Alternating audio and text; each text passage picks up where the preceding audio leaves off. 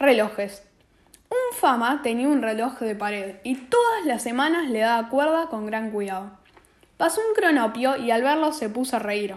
Fue a su casa e inventó el reloj alcachofa o alcaucil, que de una y otra manera puede y debe decirse.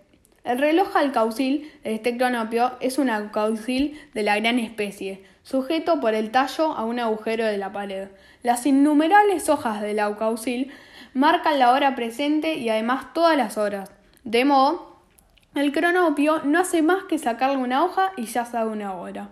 Como las va sacando de izquierda a derecha, siempre la hoja da la hora justa y cada día el cronopio empieza a sacar una nueva vuelta de hojas. Al llegar al corazón, el tiempo no puede ya medirse, y en la infinita rosa violeta del centro, el cronopio encuentra un gran contento. Entonces se la come con aceite, vinagre y sal y pone otro reloj en el agujero.